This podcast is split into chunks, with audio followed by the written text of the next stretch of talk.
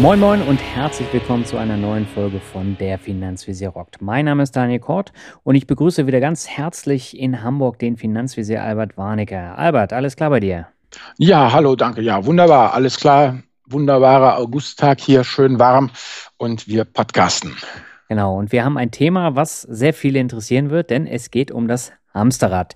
Beziehungsweise es geht darum, warum man lieber mit 20 als mit 50 Gas geben sollte. Und äh, da haben wir uns ein paar Sachen überlegt.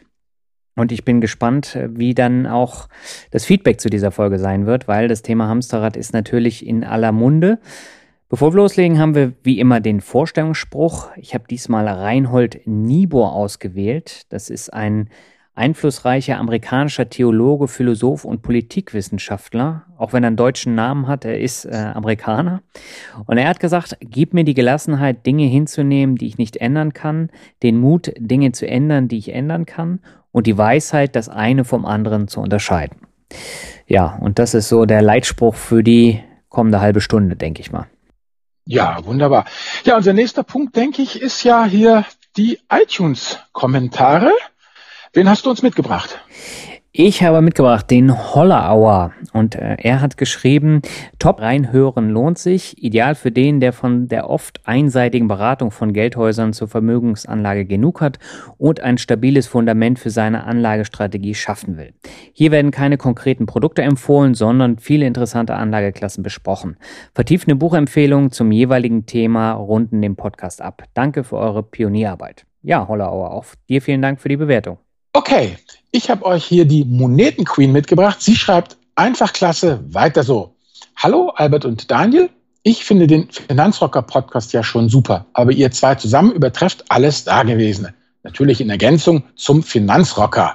Vielen Dank, dass es euch gibt und dass ihr es schafft, das Thema Finanzen so interessant, verständlich und mit einer Portion Humor darzustellen. Ich freue mich auf viele weitere spannende Folgen mit euch. Ja, liebe Moneten Queen, danke für deine Bewertung und äh, wir hoffen, dass wir heute eine weitere spannende Folge abliefern können. Und zwar eben zum Hamsterrad. Ja, auch von mir vielen Dank für die Bewertung. Ja, Albert, dann lass uns mal anfangen mit dem Finanzbegriff der Woche, das Thema Hamster, Hamsterrad. Das ist natürlich viel mehr als nur ein Fitnessgerät für Nagetiere. Es ist für den Menschen im Allgemeinen das Symbol für einen anstrengenden, immer wiederkehrenden Arbeitsalltag geworden. Das heißt, es dreht sich ständig, man läuft die ganze Zeit mit, kann nicht raus und ähm, ja, bewegt sich eigentlich auch nicht vom Fleck. Während dem Hamster das ziemlich egal ist, weil er eben diesen instinktiven Bewegungsdrang hat und gar nicht so durch die Gegend rennen möchte, fühlen sich die Menschen dann irgendwann motivationslos und haben keine Lust mehr aufs Hamsterrad. Siehst du das ähnlich? Hast du diese, ähm, diesen Blickwinkel auch schon häufiger gehabt? Ja gut, ich hatte ja das Glück, dass ich mir immer Jobs ausgesucht habe, die null hamsterradig waren, sondern immer neulandig. ähm, aber ich, ich, ich sehe das ja klar natürlich. Also grundsätzlich äh, im entfernteren, näheren und weiteren äh, Bekannten- und Verwandtenkreis kriegt man das natürlich eben schon mit, ja. Mhm. Eben, wenn man einfach dann, ja, dieses nach dem Motto, ne, es wiederholt sich dann doch alles, man hat alles schon mal gesehen und äh, letztendlich die Bürointrigen und all die ganzen äh, Geschichten, das ist schon, schon ziemlich nervig, weil ein weiterer Punkt, der Weg zur Arbeit, mhm. das ist ja das Glückliche, den mache ich ja gar nicht, den mache ich ja nur ganz ab und zu, mhm. wenn ich halt meinen Termin in der Stadt habe. Und dann muss ich ganz ehrlich zugeben, dann äh, kann ich das, was du da geschrieben hast, absolut gut nachvollziehen. Wenn ich da in die Gesichter gucke, dann denke ich auch immer, oh Jemine, ihr Ärmsten. Ja, das ist ganz extrem. Also wenn ich morgens in den Bus einsteige und mir dann die Leute angucke, die sehen völlig fertig aus, ziehen eine Schnute bis zum Kinn runter und da möchte man denen wirklich immer mal äh, zurufen, ey, chill mal dein Gesicht, es ist doch nur die Arbeit und wirklich nicht das Ende der Welt. Aber wahrscheinlich sehe ich auch nicht anders aus, wenn ich da im Bus sitze, verkniffen auf mein Handy gucke, E-Mails checke und so weiter. Ähm, man sieht da eben, dass viele aus diesem Kreislauf äh, raus wollen oder aus diesem Hamsterrad, aber es nicht schaffen. Und das ist ja heute so das Thema, um das es gehen soll. Und es geht heute nicht darum, um viele Kurse, Bücher oder Coachings zu verkaufen, wie jetzt bei YouTube. Ähm, da stolpert man nämlich immer wieder darüber, dass mhm. man dann Hamsterrad finanzielle Freiheit dann als Keyword nimmt und dann irgendwelchen Schwachsinn äh, verkaufen will. Das wollen wir ja heute nicht. Nee, nee, ist eigentlich, wie soll ich sagen, eher die Gedanken eines äh, Mit-30ers und eines 50-Jährigen zusammengeworfen, wobei ich natürlich sagen kann, jetzt schon vorne raus, dass ich mich ein bisschen entschuldigen muss für das, was jetzt gleich kommt. Das sind natürlich die Gedanken eines 50-Jährigen, die ich auch eben mit 20 oder mit 30 äh, nicht hatte. Aber da äh, muss ich mich damit aus der Affäre ziehen, dass der, der Wegweiser weist den Weg. Er geht den halt nicht. ja, aber deswegen darf ich ja wahrscheinlich auch anfangen als Jüngerer und äh, darf die Frage beantworten, warum es denn die meisten nicht schaffen, aus diesem Hamsterrad auszubrechen. Und ähm, das hängt einfach damit zusammen, das ist ja so ein, so ein ähm, Teufelskreis, aus dem man ganz schlecht rauskommt, weil morgens äh, geht man dann zur Arbeit völlig abgeschlafft, das ist ja dieses Bild dann im Bus, dann kommt man abends nach einem langen Tag nach Hause, wenn man dann noch pendeln muss, wie ich das ja auch jahrelang hatte, dann ist man noch fertiger und dann geht es nur noch auf die Couch, Netflix rein oder Amazon Prime oder was auch immer. Und dann ähm, wird auf das Wochenende jeden Tag so hingearbeitet. Da wird dann gefeiert und alles ausgelassen und am Sonntagnachmittag hat man dann schon wieder Angst vor dem Montag. Das sieht man auch immer in den sozialen Netzwerken. Also Freitag ist dann immer der, der Feiertag, wo die ganzen tollen Hoch die Hände Wochenende-Posts kommen und dann montags oder Sonntagabend dann immer, ach scheiße, Wochenende schon wieder vorbei. Ähm, das bekommst du natürlich auch mit, oder?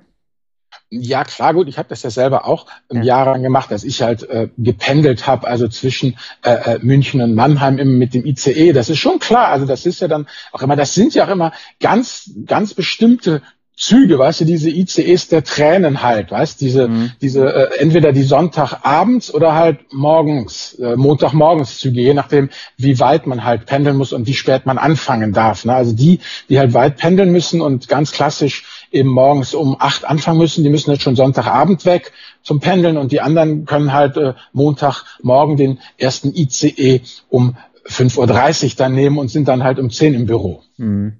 Ja, und was halt noch auffällt, äh, diese Menschen, die hoffen natürlich aus diesem Hamsterrad rauszukommen und spielen deswegen auch viel Lotto, weil sie halt hoffen, im Lotto zu gewinnen und äh, danach gar nichts mehr zu machen. Oder sie gönnen sich halt äh, was Schönes wie ein Tore Neuwagen, also so nach dem Motto, ich will mir mal was gönnen. Oder sie fahren dann halt zweimal im Jahr in den teuren Pauschalurlaub. Es wird nichts gespart, sondern es wird immer nur gegönnt, gegönnt, weil äh, der Alltag ist ja ziemlich ätzend. Und mhm. ja, dann habe ich natürlich auch nichts für die Zukunft, was ich dann spare und wo ich dann auch eine Rendite habe. Und für die meisten sind halt Aktien, Anleihen, alles was dazugehört, Zockerkram. Und mit diesem Ansatz, da schafft es eben keiner aus diesem Hamsterrad raus. Nicht mal, wenn er viel Geld verdient. Also man hat ja häufig auch das Phänomen, die Leute, die viel Geld verdienen, haben einen sehr hohen Lebensstandard, äh, teure Wohnung, teures Auto. Und die haben eben das Problem, äh, dass das Geld, was reinkommt, sofort auch wieder rausgeht und dann ist halt auch nichts gespart. Nee, nee, das, aufs Delta kommt es an. Klar, wenn der Zufluss mehr oder minder gleich dem Abfluss ist, dann, dann wird das nichts. Ja, genau. Ja, jetzt begebe ich mich mal, lieber Daniel, auf ein bisschen sehr dünnes Eis, weil okay. das sind jetzt die Gedanken eines eines 50-Jährigen. Also das ist jetzt einfach nur mal für die Leute, die halt jünger sind, so ein Blick in die Zukunft, wie es euch höchstwahrscheinlich auch ja ergehen wird. Und ich weiß, dass alles, was jetzt kommt, wahnsinnig altväterlich klingt und total altklug und wahnsinnig schwer auch umzusetzen ist. Aber ich bitte da einfach um ein bisschen Nachsicht. Also das Dilemma, das Grunddilemma eines 50-Jährigen ist halt einfach, ja, oh, wir haben alle schon Rücken oder Schulter oder irgendwas. Ja, also es ist, man merkt einfach schon, dass man eben doch schon ein bisschen auf dem absteigenden Ast ist. Aber wir können alle noch locker 80 werden, ja. Mhm. Was auch ein Fakt ist, was dir natürlich keiner zugibt, öffentlich ist. Wir sind auch nicht mehr so belastbar. Weißt du, ich war ja früher bei Yahoo, wo wir da Yahoo aus dem Boden gestampft haben. Da bin ich dreimal wöchentlich mit dem ersten Flieger raus nach Hamburg, London, Paris, irgendwo hin, ja, wo entweder ähm, Yahoo-Büros waren mhm. oder eben, wo halt Kooperationspartner waren. Und dann immer den letzten Flieger zurück nach München. Und das über Wochen. Und das muss ich ganz offen und ganz ehrlich zugeben. Das würde ich heute körperlich einfach nicht mehr aushalten. Ja, das ist mhm. das eine. Und das nächste ist eben, was man auch sagen muss, die 50-Jährigen, die haben einfach schon ein paar Reorganisationen mitgemacht. Denen wurde schon ein paar Mal zu viel total enthusiastisch äh, vorgetragen, dass jetzt mit der neuen McKinsey-Runde alles viel besser, viel schöner und viel toller wird, ja. Und sie wissen halt einfach, nee, bei den letzten vier Reorganisationen, da war es nicht so das Einzige. Was immer ist, ist mehr Arbeit für, für weniger Leute, ja. Also mhm. Also es ist einfach, man, man glaubt nicht mehr alles, man ist nicht mehr so enthusiastisch wie die 20, 30-Jährigen, die einfach sich dann noch voll in die Schlacht stürzen, die eben mental belastbarer sind ähm, und die auch körperlich belastbarer sind. Und was halt auch ist, der Mensch liebt ja Symbole, deshalb rennen wir ja ne, dem Kreuz hinterher. Oder einer Fahne oder sowas. Also ein 50 ist auch so eine Zahl, so eine symbolische. Da kann sich eben auch der, der hartnäckigste Chucks-Träger kann sich da nicht mehr seine Existenz äh, äh, schönreden als, als jugendlich. Wir sind einfach nicht mehr jugendlich. Und dann kommt automatisch dieses Thema, muss ja nicht gleich Midlife Crisis sein, aber dieses Thema Bilanz ziehen. Ja, Was mhm. habe ich eigentlich gerissen bis jetzt? Wo will ich eigentlich hin? Und eben auch ja, gerade auch im Zusammenhang mit, mit diesen ganzen beruflichen Geschichten, mit, den, mit der realistisch Werdung da erklärt habe, man fragt sich natürlich auch, welche Tore will ich in der zweiten Halbzeit eigentlich noch noch schießen, ja. Und für uns 50-Jährige ist halt eine Stunde auch wertvoller als eine Stunde mit 20. Da hat man halt noch genug übrig davon. Aber wenn du einfach weißt, du bist in der zweiten Halbzeit, dann hast du zeitlich nichts mehr so richtig zu verschenken. Und wenn man seine Kinder so um die 30 gekriegt hat, dann sind die Kinder halt mit um die 50, gehen sie langsam aus dem Haus. Und wenn man dann Mitte 50 ist, 55, 57, also fast dann auf die 60 zugeht, dann werden jetzt bei uns im Bekanntenkreis, werden jetzt die ersten Oma und Opa, ja. Mhm. Also das ist halt, klar, das ist äh, für dich ist natürlich meilenweit entfernt oder für unsere noch jüngeren Hörer, ja, Anfang 20, aber das ist halt so einfach die, jetzt diese, diese Geschichte, wo man, du bist ja auch hier äh, ein großer Betreiber von Bucketlists, wenn ich das yep. richtig verstanden habe. Genau, genau, ja. Und, und da wird es einmal jetzt mal Zeit, ähm, seine Bucketlist zu nehmen, diesen Eimer und den mal auf dem Schreibtisch auszukippen, ja, und da mal alles vor sich hin aufzubreiten und sich dann auch mal die Karten zu legen und sich ganz ehrlich zu fragen, wie ist das jetzt, ne? Holzklasse nach Neuseeland, auf den Kilimanjaro, den Bungee-Sprung vom Eiffelturm, ja? Weil irgendwann ist man nicht, das muss man auch mal sagen, ist man dafür zu alt und auch ein bisschen zu feige. Ja, ich bin ja heute Morgen ähm, von nach Hause, also von meinen Eltern kommend da Köln und dann hochgefahren bis nach Hamburg. Und ich muss dir sagen, auf der Autobahn, ich bin mittlerweile ganz zufrieden das mitzuschwimmen, verstehst? Also, mhm. weil man einfach, man hat ja auch schon genug Videos gesehen, ne, mit von wegen äh, Polo fuhr unter LKW und solche Geschichten. Dann denkt man sich auch so, naja, dann gerne ne, verschenke ich lieber fünf Minuten auf der Autobahn, mhm. äh, äh was man als junger Mensch vielleicht nicht so gemacht hätte, ja. Aber das sind einfach eben die Geschichten, weshalb ich halt einfach so so dahin rede, dass man wirklich eben so in jungen Jahren Gas geben sollte, in, in jungen Jahren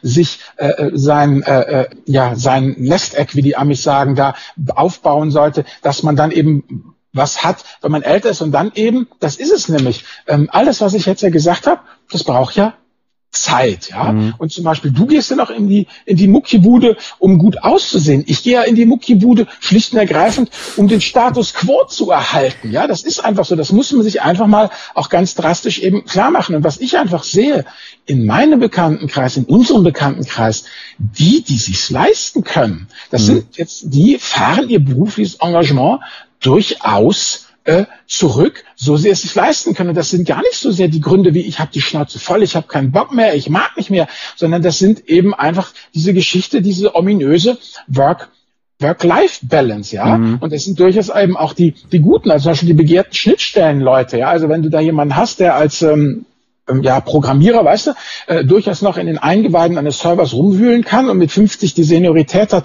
zu wissen, wie man das Ding wieder fixt, aber gleichzeitig eben auch äh, ähm, ja eben alt und und äh, eben äh, äh, autoritär genug ist, um auch mit einem Geschäftsführer äh, vernünftig zu verhandeln. Solche Leute sind natürlich gesucht und wenn dir so einer eben sagt, er würde dann gerne äh, mal ein bisschen kürzer treten, dann äh, muss der Arbeitgeber, was das muss nicht, aber dann stimmt der Arbeitgeber halt zu, weil solche Leute sind halt mhm schwer äh, äh, zu zu finden. Und das ist eigentlich dieses, warum wir es ja auch genannt haben, warum man eben in jungen Jahren eher Gas geben soll. Ich sehe das jetzt ja nun auch, wenn ich kenne ja auch eben das über meine Töchter viele Jüngere, das ist klar, die sagen ja, ich will erst mal leben, ja, ich will, ich will jetzt nach Neuseeland, ich will jetzt Work and Life, Work and äh, äh, Travel machen, ich will jetzt ein freiwilliges Sozial machen, ich will jetzt äh, ähm, die ganze Welt ähm, kennenlernen. Nur auf der anderen Seite, die Welt steht auch noch, wenn man ein bisschen, bisschen älter ist. Und ja, ich weiß, das ist jetzt, weil ich dieses Altväterliche gesagt habe. Was jetzt kommt noch das Letzte, was Papa immer sagt.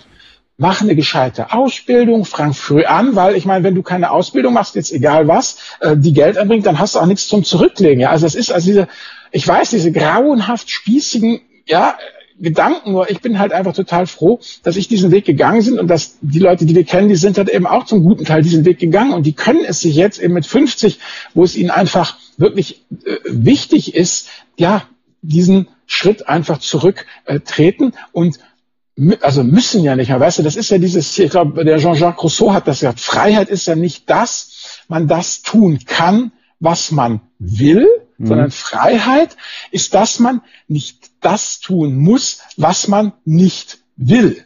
Also mhm. eben, das ist die Freiheit. Gut, das ist ja äh, das altbekannte, was ich immer vor mir hertrage, etwas drastischer formuliertes Leben und Arbeiten in der arschlochfreien Zone. Und je älter man wird, umso, umso wichtiger wird einem das auch einfach, weil man einfach sagt, Herrgott nochmal, ja, das habe ich schon 385.000 Mal gesehen, das hat die ganze Zeit nicht geklappt und sorry, ja, das wird auch wieder nicht nicht klappen. Ja, das hat nichts damit zu tun, dass die Alten dann halsstarrig werden, aber man hat dann aber seine Lebenserfahrung und äh, es ist einfach cooler, wenn man eben ja mit mit 50 auch dann sagen kann, Freunde, ich habe hier ein bisschen Fuck you Money und äh, ja, wir kommen schon zusammen. Ich bin engagiert. Wenn es brennt, bin ich an vorderster Front dabei. Aber ne, ich muss nicht mehr müssen.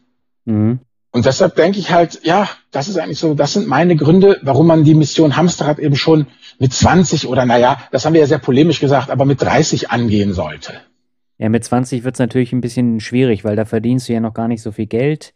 Da kannst du auch noch nicht so viel zurücklegen. Du möchtest auch ein bisschen leben, wie du eben schon gesagt hast. Da möchte man halt nach Neuseeland, Australien Work and Travel machen. Da brauchst du natürlich auch noch mal ein bisschen Geld, aber spätestens mit Ende 20, Anfang 30, da sollte man dann halt äh, schon wirklich anfangen, viel Geld zu sparen. Und ähm, der Hauptgrund ist natürlich, wir haben es ja schon häufig gesagt, das Thema Zinseszins. Ähm, der entwickelt sich natürlich je länger ich spare, umso äh, höher werden dann die Zinsen am Ende, weil sie sich ja immer ja. wieder und wieder und wieder verzinsen. Und wenn man sich das mal anguckt, ne, also ich habe in meinem einen Vortrag ja auch so eine Beispielrechnung von einem ähm, von einer 25-Jährigen und von einem 45-Jährigen. Und wenn man das mal so gegenüberstellt, dann sieht man halt extrem, wie viele Vorteile man hat, wenn man mit Mitte 20 dann wirklich anfängt zu sparen. Und äh, das macht natürlich viel aus. Ich habe jetzt mal hier ähm, ein paar Beispielrechnungen ja. gemacht. Also in 20 Jahren erwirtschaftet ein 20-Jähriger bei einer Rendite jetzt von 6 Prozent. Wenn man die Steuer abzieht, dann sind es 4,35 Prozent und einer Dynamik von 5 Prozent im Jahr bei einer Sparquote von 1000 Euro im Monat. Das ist ja schon sehr, sehr viel. Aber der hat dann nach 20 Jahren 584.754,49 Euro und äh, eine TR von 0,5 Prozent. Das ist ja absolut im Schnitt. Ja. Genau. Und äh, das ist natürlich eine Summe, da kann ich mit 45, 50 halt schon ganz gut von den Erträgen leben. Oder kann dann auch entsparen. Genau, ja, dann hat man einfach schon was. Ja, und selbst wenn ich die gleiche Rechnung jetzt äh, mal mit 500 Euro im Monat mache, dann lande ich bei 292.482,88 Euro das reicht natürlich noch nicht so ganz, um zu sagen, äh, ich gehe jetzt nicht mehr arbeiten, aber man kann dann durchaus äh, sagen, so wie du es eben auch gesagt hast, ja, ich mache dann halt nur noch Teilzeit und kann mir das aber trotzdem leisten, weil ich äh, das auffange mit dem, was ich mir erspart habe und dann kann ich ja. da auch ein bisschen entsparen. Ja klar, wenn ich 300.000 Euro auf der hohen Kante habe, dann kann ich halt auch sagen, ich mache 70 Prozent. Genau. Es geht ja nicht immer nur um dieses digitale Schwarz-Weiß, ich höre ganz auf, aber es geht ja ums bisschen kürzer treten halt, um, mhm. um Zeit für die Bucketlist zu haben. Mhm. Ja, das Problem, was ich jetzt immer sehe, wenn ich jetzt den 20-Jährigen nehme, der hat nicht so viel Geld und der 50-Jährige, der hat das Geld, aber der hat dann natürlich auch einen entsprechend hohen Lebensstandard angesammelt. Ich meine, ähm, das ist ja bei dir nicht, nicht anders gewesen. Also du hast ja dann auch ein Haus, was, ab, was du abbezahlen musst und äh, häufig hast du das mit 50 ja noch gar nicht abbezahlt. Eben. Ja, und dann kommst du von den Kosten halt nicht mehr so einfach runter und kannst nicht mal eben 1000 Euro oder 2000 Euro dann sparen, um dann äh, ja, mit 60 früher in Rente gehen zu können.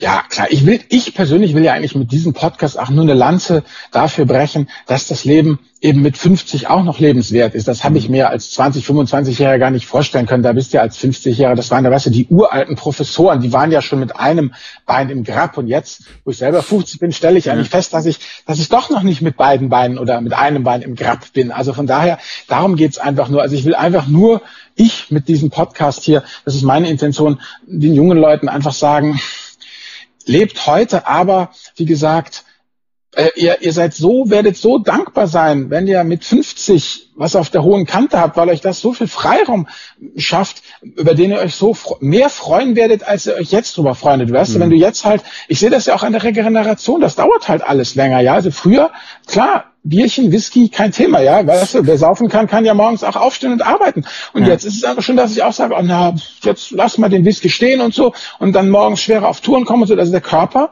äh, braucht jetzt einfach immer, immer länger. Dann ist man total glücklich, wenn man eben ähm, sich diese, diese Auszeiten auch dann äh, nehmen kann und nicht anfängt, dann irgendwann doch auf Verschleiß zu fahren. Mhm. Ja, genau, das ist der Punkt. Ich habe ja vor einiger Zeit habe ich ähm, mhm. einen Rechtsanwalt interviewt, der äh, hat mit 50 gesagt, er wird jetzt digitaler Nomade, weil er keinen Bock mehr auf dieses Hamsterrad hat. Und er hatte entsprechend auch schon was ähm, gespart, hat aber das Problem, er hatte ein dickes Auto, er hatte eine Penthouse-Wohnung, die ordentlich was gekostet hat. Und er mhm. musste sich von diesem Lifestyle verabschieden und hat dann gesagt, ja, ich gehe da komplett raus, äh, kaufe mir eine eigene Wohnung, äh, die dann halt nicht so teuer ist, ähm, kaufe mir ein kleineres Auto und ähm, baue mein eigenes Business auf mit 50. Das ist ja äh, schon ein Wagnis.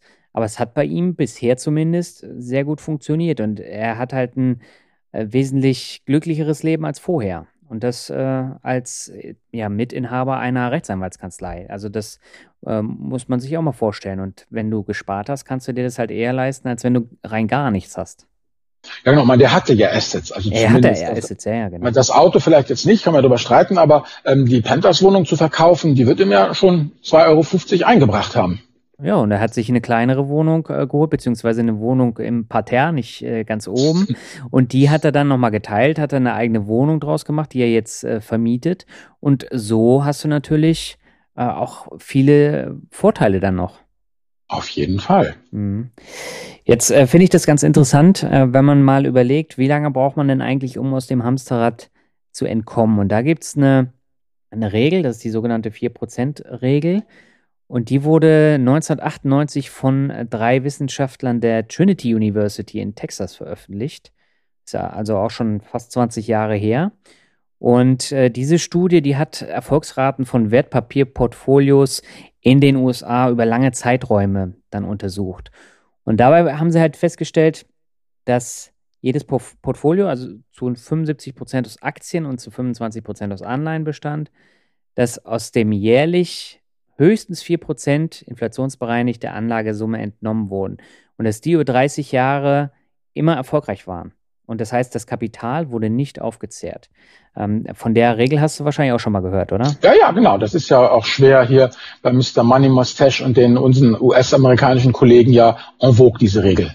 Ja, aber da guckt ja auch nicht jeder immer rein bei Money. Nee, nee, genau. Nee, ich sag ja, das ist ja. genau, das soll sein. Nee, nee, die ist bekannt. Also es ist jetzt nichts, was wir beide uns jetzt hier ausgedacht haben, sondern die ist durchaus bekannt. Mhm. Und man hat jetzt unterschiedliche Beobachtungszeiträume genommen, also von 1960 bis 1990 oder von 1979 bis 2009.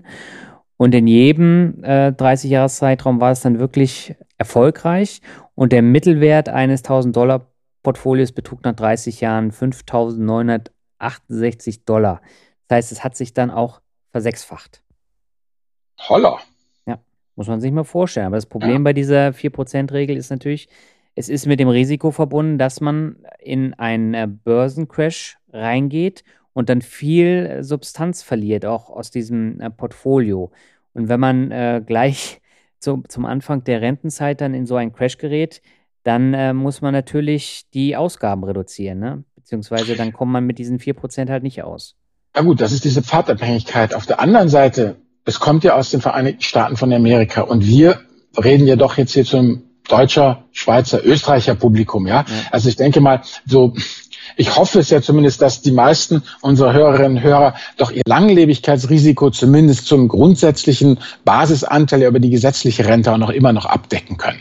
Weißt du, also, ja. also, dass man das ja einfach schon mal hat, also dieses, dieses, dieses grundsätzlichen Cashflow eben reinkommt und das halt eben, ja, was, was wir hier besprechen, ja eigentlich dann, äh, äh, ja, der Nachbrenner ist. Der Nachbrenner. ja. Ähm, es gibt übrigens einen, Frugalistenrechner äh, auf der Seite hm. von äh, Oliver von frugalisten.de hm.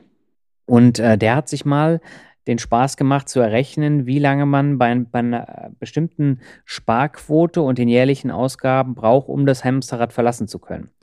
Und okay. ähm, das war in einem sehr guten Artikel von Healthy Habits, den stelle ich nachher nochmal vor. Bei einem Netto-Jahresgehalt von 30.000 Euro und jährlichen Ausgaben in Höhe von 15.000 Euro würde man 16,6 Jahre benötigen. Und ähm, bei einer durchschnittlichen Rendite von 5% würde das inflationsbereinigte Vermögen nach Steuern 397.000 Euro betragen. Und das heißt, diese Hebelwirkung, die wird da besonders deutlich. Aber ich habe ja hier eine, eine ähm, Rate von, eine Sparrate von 15.000 Euro.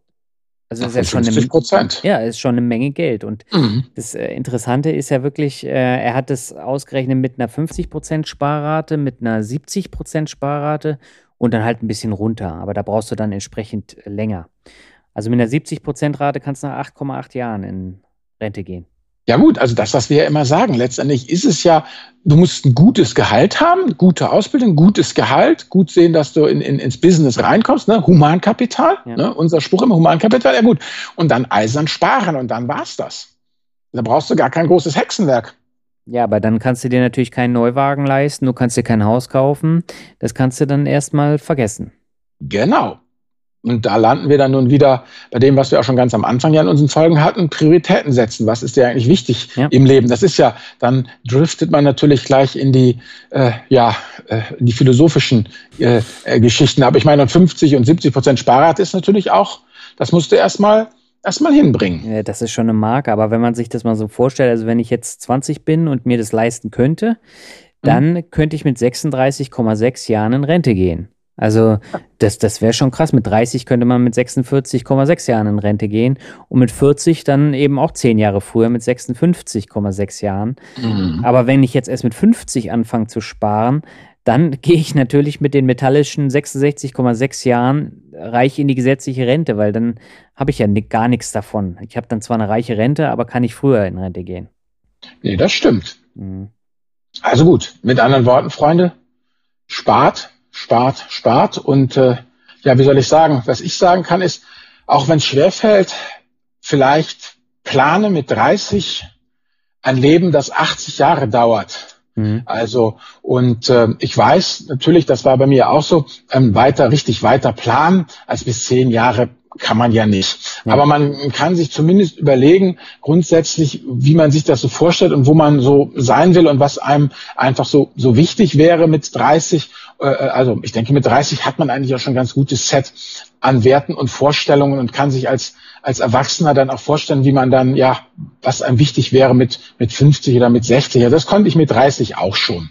Also wie man jetzt zum Thema abhängige Beschäftigung steht, ob man jetzt unglaublich viel Geld haben möchte, ob man Statussymbole anhäufen möchte und all ja. diese ganzen Geschichten. Ich denke, da ist der Charakter dann auch dahingehend durch und, und gefestigt. Also wie gesagt, einfach immer beachten, 80 Jahre soll das Leben dauern und äh, ja, kann das Leben dauern und in jedem Jahrzehnt sollte man irgendwie was, was Schönes haben. Wenn man halt sein Pulver mit 20, mit 30 verschießt oder besser gar kein Pulver anhäuft, dass man da mit 50 verschießen kann, mhm. dann sieht man halt schon eine Menge alt aus im wahrsten Sinne des Wortes. Ja, und je mehr Fixkosten du über die Jahre ansammelst, umso schwerer wird es davon loszukommen. Und ja. da, da spreche ich jetzt nicht von Netflix und Co., weil das kann man ja monatlich kündigen.